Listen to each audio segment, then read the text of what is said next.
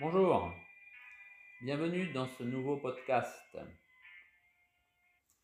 Il va être aujourd'hui question de ce qu'on appelle, et de ce qu'on connaît bien, en tout cas ce qui est souvent évoqué dans les arts martiaux japonais, de ce triptyque qui s'appelle Shuhari. Alors, c'est quelque chose qu'on lit souvent, dont on entend relativement parler assez fréquemment en tout cas on est dans le karaté, mais aussi l'aïkido, le judo, le kendo, les écoles classiques de sabre, et j'en passe. Mais pour les Japonais, en fait, c'est quelque chose qui est surtout rattaché aux arts de façon générale, aux arts du Japon, bien sûr. Par exemple, la cérémonie du thé, sado, mais aussi bien sûr les arts scéniques et les arts martiaux. Alors, vous le savez sans doute, Shuhari, c'est un processus qui est formé de trois étapes, comme l'indique son nom. Et chacune de ces étapes témoigne de savoir-faire différents. En fait, on est là en plein dedans, on est dans les savoir-faire. Je vous propose en introduction de revenir sur le sens basique comme un peu plus élaboré de ces trois caractères qui forment shu, ha, li. Alors shu, et non pas shu, hein, là c'est court, shu. Shu, c'est en fait la lecture sino-japonaise du caractère qui se prononce en japonais mamoru. Et donc ça a le sens de protéger, de garder, mais aussi de respecter, même d'obéir. Nous avons ensuite ha. Ha, c'est la lecture sino-japonaise du caractère qui, en japonais, se lit yaburu. Alors, yaburu, vous le connaissez peut-être, ce terme, dans euh, l'expression dojo yaburi, qui c'est littéralement casser le dojo. Et bien justement, ce verbe, donc yaburu, qui donne le subjonctif yaburi dans notre dojo yaburi, Yaburu donc veut dire casser, briser, mais aussi enfreindre et également vaincre. Et troisième partie de ce triptyque, troisième élément, nous avons li, qui lui, en japonais, le caractère qui se lit ri, en sino-japonais, en japonais, ce li se dit hanareru. Alors, hanaleru, c'est quitter, c'est aussi se séparer, mais c'est également sortir et laisser, laisser une personne.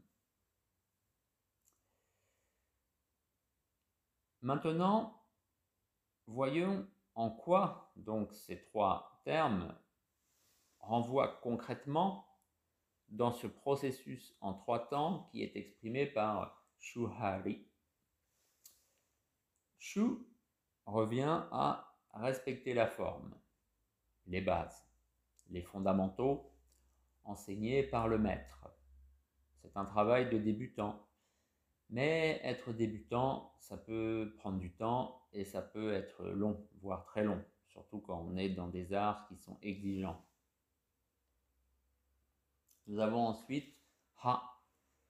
Donc Ha, c'est la deuxième étape, le deuxième temps deuxième période même on pourrait dire, c'est quand on brise l'enseignement du maître. C'est briser l'enseignement du maître et améliorer ce qu'il a enseigné.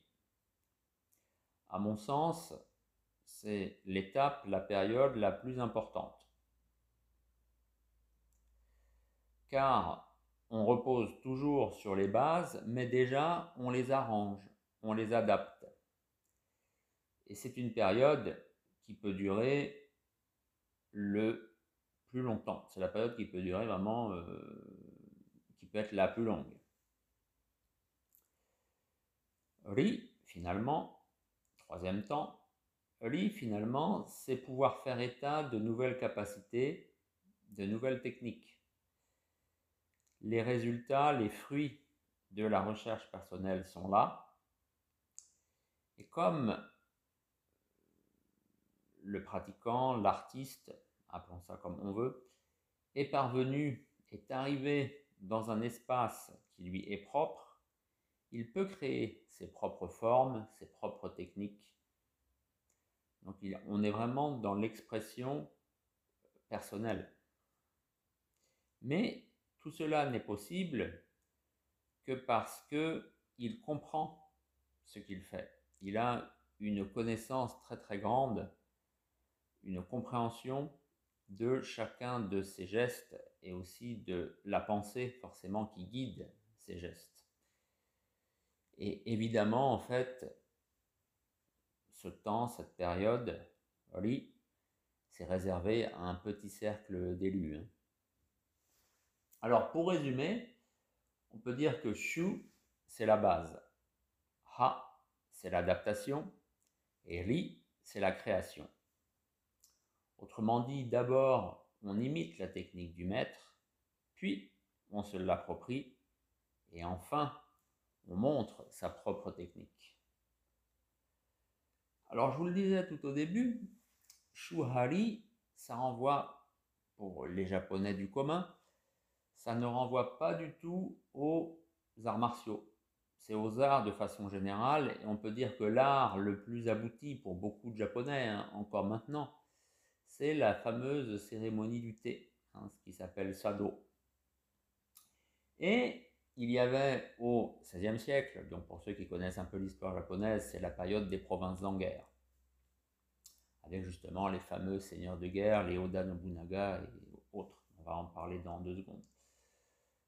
Donc il y avait ce maître de thé qui s'appelle Senno Rikyu, tout simplement euh, connu sous le nom de Rikyu. Et donc il était maître de thé d'Oda Nobunaga, qui fut celui qui a commencé à unifier le Japon. Hein. On peut dire c'est quasiment lui le père du Japon moderne, on peut dire ça. Et ensuite de Hideyoshi. Hideyoshi, euh, donc Toyotomi, hein. Toyotomi Hideyoshi, qui, euh, mais on l'appelle Hideyoshi, voilà, dans l'historiographie japonaise, même dans les, euh, dans les histoires populaires japonaises, euh, Toyotomi Hideyoshi, ben, on l'appelle Hideyoshi. Bon. Donc il était le Hideyoshi qui était le successeur de Oda. Donc il était le maître de thé de ces hommes plus qu'importants. Hein. C'était euh, voilà, les maîtres du Japon, chacun tour à tour. Et donc l'IQ mettait l'emphase sur la simplicité et la rusticité? Il est tellement important, ce Likyu, qu'il est à l'origine de trois maisons principales de cet art encore à, l'heure actuelle. Hein.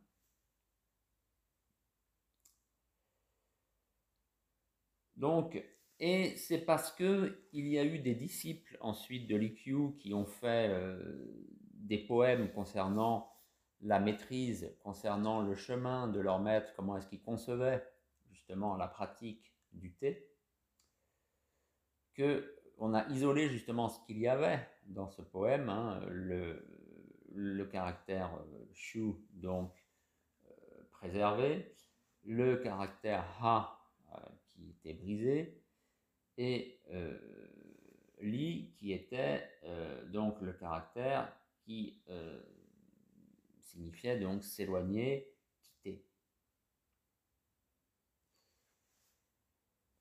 Alors, je le disais un peu tout à l'heure, contrairement à ce que l'on pourrait penser, euh, ce concept de shuhari n'est pas du tout démodé euh, au Japon. C'est même quelque chose encore de très présent dans la société japonaise contemporaine, même si son utilisation première, c'est-à-dire dans les arts, hein, que je viens de vous énumérer, est un peu délaissé. Et en fait, il est beaucoup employé dans les méthodes de management moderne, par exemple. Aussi tout ce qui est lié à l'apprentissage, euh, ne serait-ce que euh, dans les techniques traditionnelles japonaises, et même en fait, même dans les techniques normales. Euh, je veux dire, si vous une école d'ingénieur, on va sans doute vous parler de shuhari au Japon. Et même dans le sport, même dans le sport, on en parle. C'est pour ça on lit parfois que shuhari, c'est lié au rapport entre le disciple et le maître, mais on peut dire que c'est ça, c'est entre deux personnes, bien entendu, mais c'est présentement, c'est beaucoup plus ouvert que ça. C'est présent au Japon dans ce qui touche au sport. Donc, vous n'avez pas de maître en sport. Vous avez un entraîneur, vous avez un coach, comme on le dit maintenant. Vous avez un coach, comme on le dit euh, au Japon. Euh, mais vous n'avez pas de maître, vous n'avez pas de shicho. Alors, tout ça pour vous dire que le sens, l'utilisation, l'application du triptyque, euh, c'est quand même beaucoup vulgarisé et qu'elle est vraiment présente dans beaucoup de strates de la société au Japon. Alors, vous avez vu qu'on parle, vu que moi je vous parle souvent d'Okinawa, des arts martiaux okinawanais, du karaté, vous avez peut-être envie de savoir, est-ce que c'est un, ce concept de shuhari, est-ce qu'on le trouve à Okinawa et dans le karaté en particulier, présentement bah, Évidemment, puisque le monde martial okinawanais actuel est totalement inspiré des budo japonais. Hein. Ça a commencé avec euh, Funakoshi dans les années 1920, ensuite ça s'est prolongé avec euh, les maîtres okinawanais euh, à partir de fin des 1920, début au cours des années 1930. Donc et après, ensuite, bien sûr, après la guerre avec les Nagamine Shoshin et euh, d'autres. Donc, bien sûr, euh, penser que le karaté okinawanais actuel euh, ne repose pas, je ne parle pas de la technique, hein, mais au niveau, on va dire, de l'idéologie, de la conception, de la vision de l'activité, de l'art, euh, c'est japonais. Hein. il ne faut, pas, euh, faut pas non plus euh, se voiler la face. Hein. Mais on peut dire que ce n'est pas une production de la culture Ryukyu. Voilà. Alors, est-ce que c'est une acculturation? C'est difficile à dire. Mais en tout cas, ce n'est pas une production de la culture Ryukyu, puisque Shuhari, comme je viens de vous le dire, est lié à la cérémonie du thé, donc Sado, qui est un élément hautement caractéristique de la culture japonaise classique, Yamato, comme on dirait à Okinawa, même Yamato si vous parlez okinawanais. Donc euh, c'est japonais, japonais, japonais vraiment au sens de culturel, hein, pas au sens de c'est dans le Japon à l'heure actuelle, euh, c'est-à-dire euh, de l'extrême nord Hokkaido jusqu'à l'extrême sud l'île de Yonaguni. Non, là on ne parle pas de frontières, on ne parle pas de parle pas de nationalité, on ne parle pas de passeport, euh, on ne parle pas d'appartenance nationale, on parle vraiment de fondement culturel. Voilà. Et le fondement culturel Yamato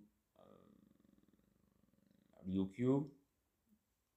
ou euh, Japon Okinawa, Japon central Okinawa, ou Japon métropolitain Okinawa, ça existe. Hein. Il ne faut pas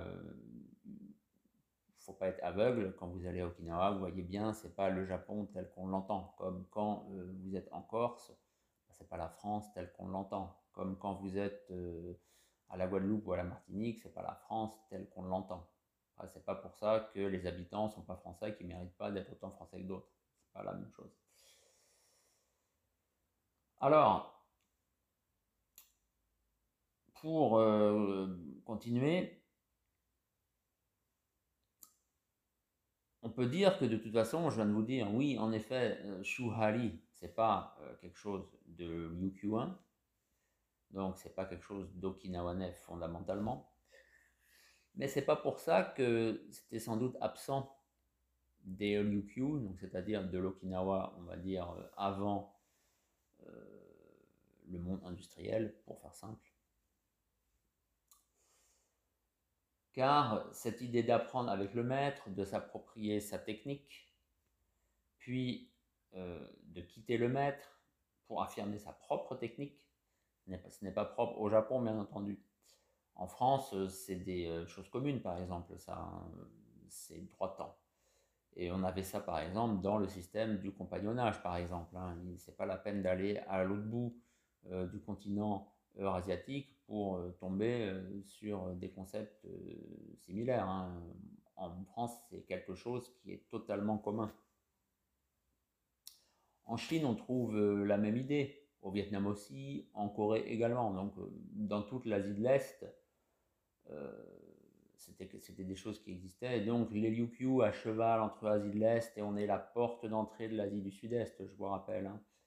Il y en a qui font commencer l'Asie du Sud-Est à Taïwan. Euh, L'Asie du Sud-Est, en tout cas, il y a certaines euh, contrées dans le Liu c'est déjà l'Asie du Sud-Est. Hein. Je pense à Ishigaki, je pense euh, à Yonaguni, je pense même à Miyako. C'est déjà l'Asie du Sud-Est. En tout cas, c'était l'Asie du Sud-Est avant que le Japon mettre vraiment le grappin dessus et que la société change. Mais la société de ces îles avait déjà changé euh, sous l'influence justement de l'île d'Okinawa, là où était concentré le pouvoir royal, qui lui-même s'inspirait de la Chine et du Japon. C'est comme ça que euh, tout ce qui était austronésien, donc c'est-à-dire Asie du Sud-Est, a été un peu, euh, même beaucoup gommé des Ryukyu au fil du temps, à une époque où les sociétés okinawanaises étaient en train de, on va dire, de se mettre en place. Donc, trois, trois temps, trois étapes. Et euh, ce n'est pas pour rien de toute façon. Hein. Euh, si à Okinawa comme en Chine, par exemple, on trouve qu'on est dans les arts martiaux à main nue, on trouve trois katas. Hein. Par exemple, le karaté uechi, on a Sanshin, le kata fondamental, puis on a Seisang, un kata de combat, où il faut justement savoir employer, adapter. Hein. On parlait tout à l'heure, cette idée de ha, c'est euh, adapter, arranger pour soi les techniques qu'on a apprises dans euh, l'étape précédente, dans le chou. Donc il faut adapter l'enseignement du maître pour justement pouvoir combattre. Hein. On, ne combat pas en s'en tenant aux bases. On combat parce qu'il y a de l'adaptation, parce qu'il y a du changement permanent. Ça aussi c'est important les le changement, la mutation. Henka en japonais. Donc j'ai parlé des deux katas. Le troisième kata fondamental, pas, fondamental, pardon. Troisième kata au cœur euh, du karaté uechi, c'est Sanseru. Sanseru, bah, c'est le pinacle euh, de euh, ce type de karaté qui mêle base, combat et aspect énergétique. Et de là, on peut justement exprimer son travail personnel, vraiment exprimer qui on est comme combattant, hein, tout simplement. C'est pareil pour le Shulite. On a Naikanchi, puis ensuite on a Passai, et enfin on a Useshi. Dans le Narate également, hein, on a Sanchin, Seisan et euh. Donc le chiffre 3 reste complètement euh, fondamental quand on est dans tout ce qui est lié en fait à la culture chinoise, puisque je vous rappelle, ce sont les arts martiaux okinawanais, en tout cas karaté Tudi, euh, Tudi, de toute façon ça veut dire ce que ça veut dire, hein. euh, c'est euh, énormément lié à la Chine. Voilà, si cela vous intéresse, j'avais fait sur mon blog, hein, sur Jimdo JC Juster, cherchez ça sur Google, j'avais fait un papier sur euh, l'importance euh, de ce nombre 3. Voilà. Alors, en conclusion, euh, voyez que Shu Hali, autant c'est quelque chose d'important pour les pratiquants d'arts martiaux japonais, autant en fait dans la société japonaise, c'est pas quelque chose maintenant qui renvoie forcément aux arts et encore moins aux arts martiaux. Hein c'est quelque chose euh, qui est en fait qui s'est diffusé dans la société et qui est en fait quelque chose maintenant de commun, mais comme beaucoup de choses de toute façon qui vient justement euh, du monde classique. Euh, ensuite, eh bien, ça passe dans la société et c'est utilisé de façon commune. Hein. On peut même dire, c'est pareil par exemple pour l'art de la guerre, le fameux Sun Tzu. maintenant, Sun Tzu, c'est pas tant lu euh, par les gens, bien, entendu, c'est lu aussi bien sûr par les personnes qui sont versées dans la pensée chinoise, mais c'est aussi extrêmement lu dans justement dans tout ce qui est euh, dans les écoles de management aussi. hein. Donc voilà, on est toujours euh, en présence de choses qui évoluent, qui pénètrent des strates où elles n'étaient pas à la base, et justement c'est ça qui fait l'intérêt bah, de la culture. hein. Voilà, donc je vous remercie de m'avoir euh, suivi jusque-là, et je vous dis à bientôt pour un nouveau podcast. Et pour découvrir les arts martiaux okinawanais, je vous recommande mon livre Karaté Kobudo à la source, les arts martiaux okinawanais maintenant. Je peux aussi vous recommander Tête à tête en mer de Chine, qui lui est un recueil d'entretiens avec les maîtres et experts okinawanais contemporains. Si vous êtes plus intéressé par euh, les textes, on va dire, fondateurs euh, du karaté, là, il y a deux livres de Motobucho Oki que j'ai traduits. Le premier qui s'intitule Le karaté jutsu boxe d'Okinawa et le second qui s'intitule tout simplement Mon karaté jutsu. Et pour ceux qui s'intéressent plus aux arts scéniques euh, et les danses en particulier, j'ai édité Passé et présent des arts du spectacle okinawanais. Et là, je viens de sortir Danse et combat à Okinawa. Voilà, tous ces livres, vous pouvez les trouver sur Amazon. Ils sont également disponibles sur mon site jcjuster.jimdofree.com et éventuellement, vous pouvez aussi me contacter via Facebook. Donc, on me trouve donc pareil sous mon nom JC Juster sur Facebook. Pouvez me contacter et je pourrai vous en envoyer des exemplaires dédicacés si vous le souhaitez.